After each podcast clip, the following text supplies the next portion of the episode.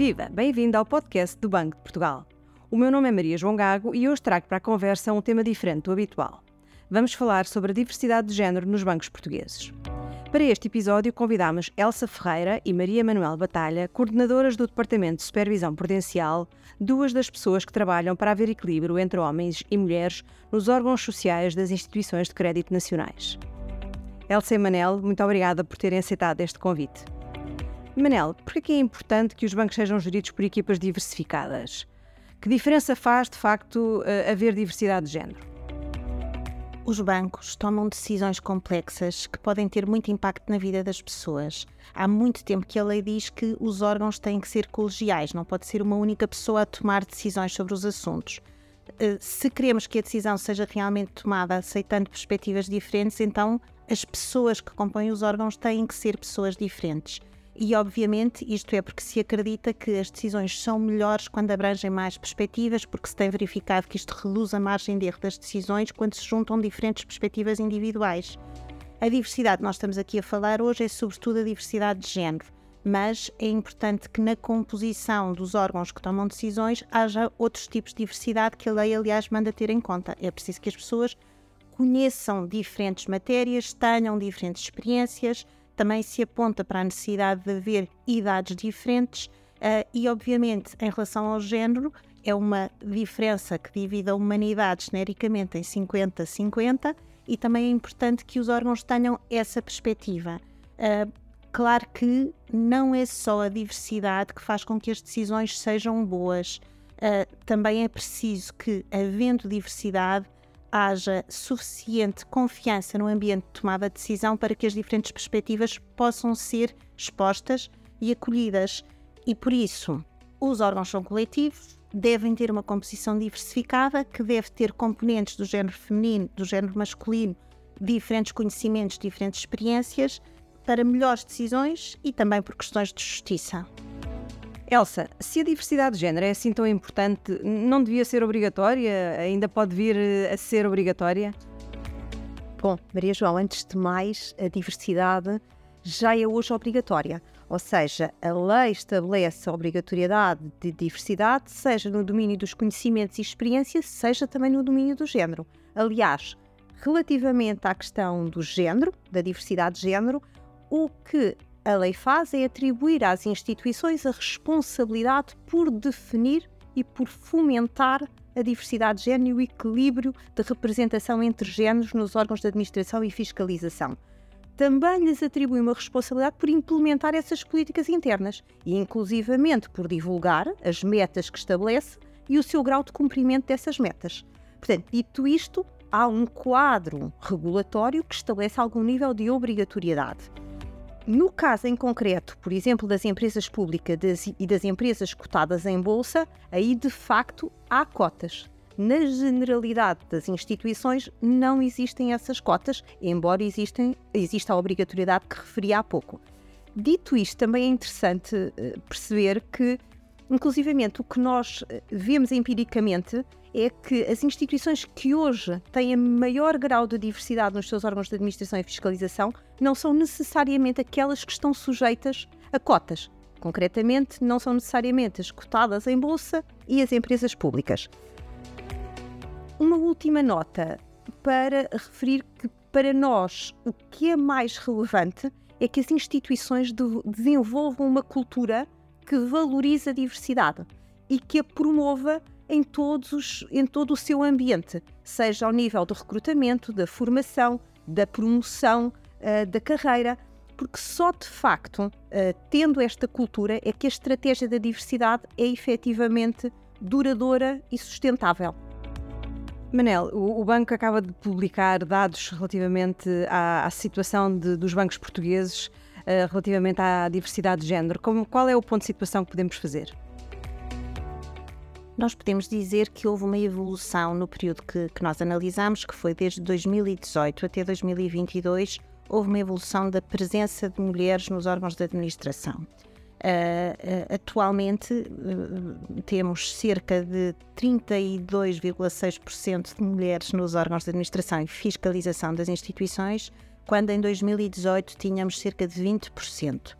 Em números absolutos, estamos a falar que em 2018 havia 230 mulheres para mais de 1.100 membros dos órgãos de administração e fiscalização e agora temos 327 para cerca de 1.000. Baixou o número total de membros dos órgãos de administração e fiscalização das nossas instituições e subiu uh, o número de mulheres a exercer funções. A verdade é que, apesar de tudo, este número corresponde sobretudo ao exercício de funções não executivas por parte das mulheres, seja nos órgãos de administração, seja em funções de uh, fiscalização uh, estritas.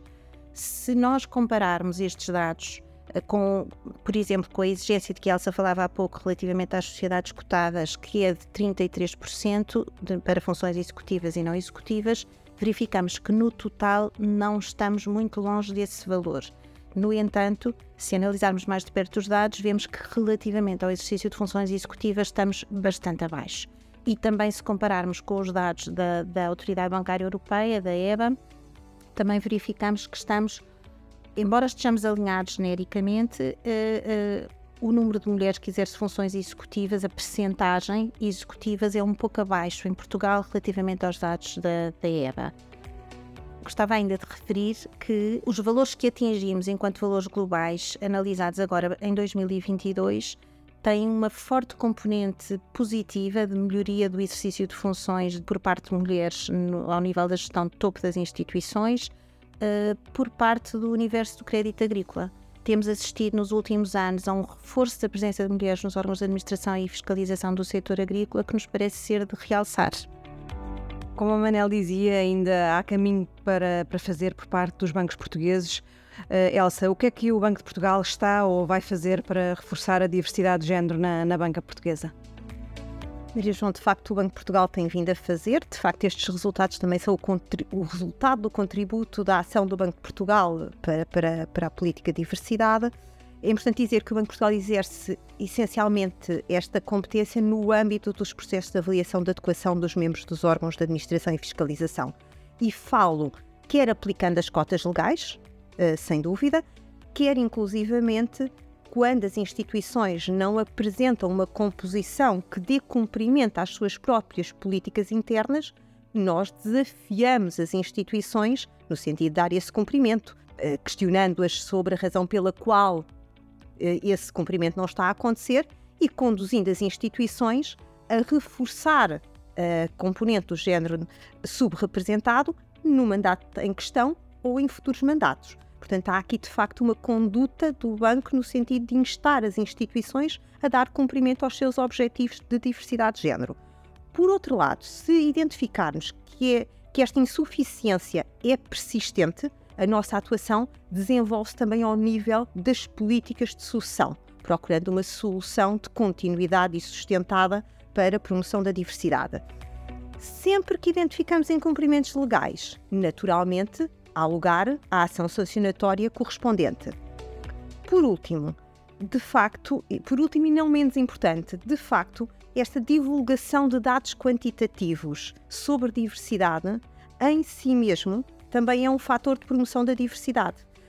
Na medida em que procur procuraremos e procuramos que o valor médio que se apura deste exercício constitua um benchmark para as instituições.